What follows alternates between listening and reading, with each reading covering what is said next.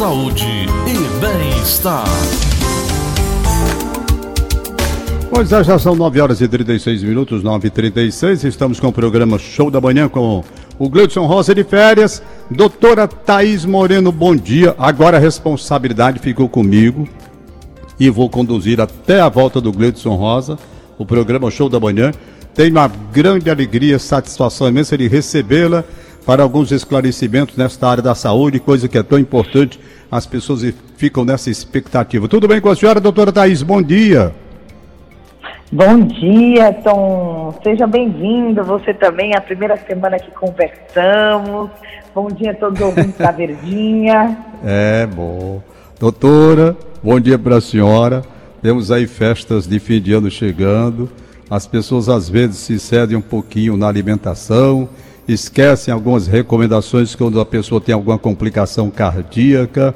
E eu gostaria de saber da senhora que recomendações nós podemos ter, as mais simples para aquelas pessoas se cuidarem. Por exemplo, pessoa que tem problema de pressão alta, quer queira, quer não, tem um efeito especial aí e a pessoa não pode comer sal. Esse salgadinho, essas coisas de, de, de, de, ano novo, de Natal, isso é tão bom, mas não pode se ceder assim. Pessoa que tem uma arritmia cardíaca, também dependendo de determinados alimentos, essa, principalmente bebida, essa arritmia pode ganhar uma dimensão perigosa. E eu deixo com a senhora, portanto, as recomendações, doutora Thaís Moreno. Bom, gente, bom dia. A gente sabe que o final do ano é um período de muita comemoração, que tem as confraternizações. A gente terminar um ano como esse ano tão diferente que foi 2020, né? Com saúde, mas aqui a gente tem que deixar um alerta, né? O nível do estresse é, costuma ser 75% maior nessa época do ano, tem vários estudos, eu trago essa referência da ISMA Brasil, que ele avaliou o comportamento dos brasileiros no final do ano e esse ano deve ser um estresse maior aí por conta dessa pandemia que nós estamos vivendo. As principais recomendações é você tentar é, ter o maior equilíbrio possível. Então, se você fugir um pouquinho aí de uma alimentação balanceada nos dias de festas, os outros dias você tentar equilibrar com alimentos mais naturais, frutas, verduras, legumes, é, pouco processados, pouco, é, com pouca gordura trans, é, alimentos sem fritura. O ideal é não deixar de fazer atividade física pelo menos 30 minutinhos todos os dias muito cuidado com o consumo excessivo de bebidas alcoólicas, com o uso do cigarro, o uso do cigarro eletrônico em festas, muito cuidado com isso e tentar manter uma rotina de sono, o mínimo que você precisa para estar bem, porque a gente sabe que sedentarismo, alimentação desbalanceada, é, não dormir, isso tudo cai a nossa imunidade, nos deixa mais propensos a ter infecções, a ter outras doenças. É incrível como no fim do ano as pessoas se cedem um pouquinho, não é, doutora? Essas coisas acontecem normalmente. Me diga uma coisa, dentro dessa recomendação que a senhora fez, os bolinhos onde é que ficam? Para quem gosta de um bolinho danado, açúcar, essas coisas assim, hein? Olha, Tom, tudo tem seu lugar e tem bolinhos de todo jeito, né? A gente tem receitas de bolo, a gente tem receita de bolos com farinhas integrais, é, com farinhas à base de castanha, de amêndoas, que são sem açúcar, que são super saudáveis. E mesmo aquele bolinho de chocolate gostoso, aquele bolinho é, né, amanteigado, não tem problema algum se você não tiver nenhuma contraindicação formal para isso desde que nos outros dias você tenha uma atenção especial é, à sua alimentação. Nada em excesso, aí a maior dica é equilíbrio em tudo. Essa questão da pandemia que tem trazido, de certo modo, uma situação difícil para as pessoas. Por exemplo, eu vou dar um caso concreto. Minha irmã, minha irmã tem 74 anos, louca pela família, pelos netos, essa festa que se fazia e não vai se fazer e isso, de qualquer forma, afeta a parte psicológica da pessoa, você se sente isolada pela idade, a idade vai chegando, você quer estar com a família, não pode estar. Como a pessoa pode neutralizar, evitando, por exemplo, efeitos que possam atingir problemas cardíacos? Um dos maiores, uma das maiores consequências dessa pandemia foi justamente isso que você está trazendo, Tom.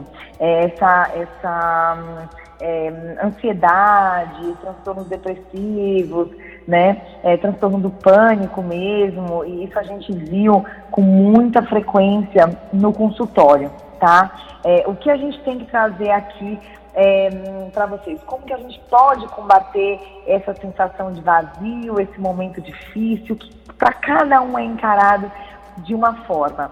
Então, primeiro, é, as pessoas não, não sabem, mas a atividade física é uma coisa, é uma arma poderosíssima contra a ansiedade, depressão, transtorno de pânico. Então, praticar uma atividade física é muito importante. É, você ter cuidado com os alimentos que você come, porque alimentos muito refinados, açúcar, eles trazem mais ansiedade, tá? Além disso, é a família se fazer presente de alguma forma, né? A gente sabe que às vezes a gente não consegue estar todo mundo junto é, por conta de questões de aglomeração, mas vamos fazer uma ligação virtual, é, vamos todo mundo se fazer presente, enviar aí um, um, um, um carinho para essa pessoa que está mais isolada é muito importante. Na questão de quem tem arritmia, doutora, quem tem arritmia, há o controle através de remédios, né? Arritmias, tem fibrilações, essa parte pode ser afetada, você tendo alguns problemas de desgosto, de ansiedade, angústia por tudo que está acontecendo. Isso pode afetar quem tem arritmia? Pode? Pode, pode sim. O estresse, né, ele é uma das causas de descontrole de arritmias, tá? É claro que não é só essa causa, mas ah, sim pode acontecer. Por isso a importância de trazer com muito cuidado é, os, os, as medidas de combate ao estresse. Então, você meditar, ter alguma religiosidade, isso ajuda bastante. Eu sei. E na questão, por exemplo, da pressão, geralmente quem passa por alguns problemas, o descontrole de pressão, embora hoje tenha tanto remédio aí para controlar a pressão, claro, os médicos é que exercem todo o controle, avisando ao paciente o tanto que ele tem de tomar de medicamento XYZ para controlar a pressão. Mas no caso de crises, às vezes a pessoa pela madrugada, isso é muito comum, eu escuto muitos cardiologistas dizendo que muitas vezes há um sinalzinho start, que pela madrugada faz elevar aquela, aquela pressão. Eh, dizem até que é natural e por isso, às vezes, muitos infartos acontecem nos, nas primeiras horas da manhã. Como se prevenir em momentos assim de festa para evitar essa angústia que eleva também a pressão? Existem muitas causas do aumento da pressão arterial durante o sono, tá? Então, é, causas como a apneia obstrutiva do sono, é, causas como uma desregulação dos baroreceptores, que são quem controlam a pressão. Então, é, tem muitas causas para isso. Você precisa fazer um acompanhamento médico para ele avaliar. Nós temos exames que a gente consegue ver exatamente como se comporta a pressão arterial no momento do sono para poder apoiar e, e fazer um acompanhamento adequado. Seria até quanto normal, por exemplo, dentro dessa oscilação, dessa variação que acontece pela madrugada? Claro que as pessoas têm aqueles exames, até um nomezinho que eu esqueço, um exame chato que eu não gosto de fazer. É o mapa. O mapa, eu vou dizer, quando eu olho o médico cardiologista que olha para mim, manda fazer o mapa, a vontade que eu tenho de sair correndo do consultório dele. Que é um negócio chato. Bota aqui na, no braço da gente, passa a noite todinha aquele bichinho dando puf, aí o cara acorda, puf, a noite todinha. O mapa, não é? Então, com essa questão do mapa, você pode ter um controle melhor porque você tem a informação. Ficaria normal mais ou menos na faixa de quanto? 13, 14, 13 por 7, 14 por 8, na faixa de 15. Já é para espantar a gente, doutora? Ah, 150 de sistólica, né? 15 de sistólica, sim tem que ser visto. É, a, recentemente, a Sociedade Brasileira de Cardiologia publicou novas diretrizes da hipertensão arterial, né? E aí uma coisa que a gente já usava na sociedade americana e que a sociedade brasileira trouxe é uma pressão arterial normal de 12 por 8, né? E aí ela, ele traz como uma pressão ótima, né? Menor que 12 por 8. Normal entre 12, 13 e 8 e, e 8.4. E pré-hipertensão é, entre 13 e 14 e 85 e 9, né? 8.5 e 9. Então, é, sim, o, eu sei que o mapa é chato, mas é um exame super importante, principalmente quando a gente fala do controle da pressão arterial durante o sono. É verdade, porque durante o sono o cara não diz você está acordado, tudo bem. Mas no sono. Quer dizer então que agora, dentro desse novo quadro que foi orientado aí, a senhora acabou de citar, na faixa de 12 por 8, o ideal, ou menor, certo? Mas menor mais ou menos razoável é seria na faixa de 13. Hein? É, raz... Olha, depende dos fatores de risco para o paciente, tá? Ah, Mas tá eu, eu, considero que todo paciente com uma pressão ótima, ele esteja com uma pressão aí entre 12, 13, né? 8, 8,5, aí é excelente. Ah. Mas menor que isso é o ideal. Tá menor certo. Tá vendo, Augusto? Tá ouvindo aí, né, Augusto? Tá ouvindo aí, se preparando para o Natal. Ô, doutora Thaís Moreno, que bom bater esse papo com a senhora para ir tranquilizando a gente para essas festas que vêm saindo. Eu notei que uma das suas recomendações mais interessantes, e todo mundo pode fazer, é exatamente o exercício físico, porque melhora toda essa parte a que a senhora se referiu. A senhora falou 30 minutos no mínimo. O papaizinho aqui está conseguindo fazer entre 20 e 25. Tendo em vista o que a senhora colocou, a partir de hoje, na esteira eu vou tentar chegar aos 30 por dia. Tá certo? 30 minutos. 30 minutos. Mas eu vou dizer, doutora, a gente faz uma esteirazinha nesse tempo. Pense no negócio que, que dá preguiça, viu?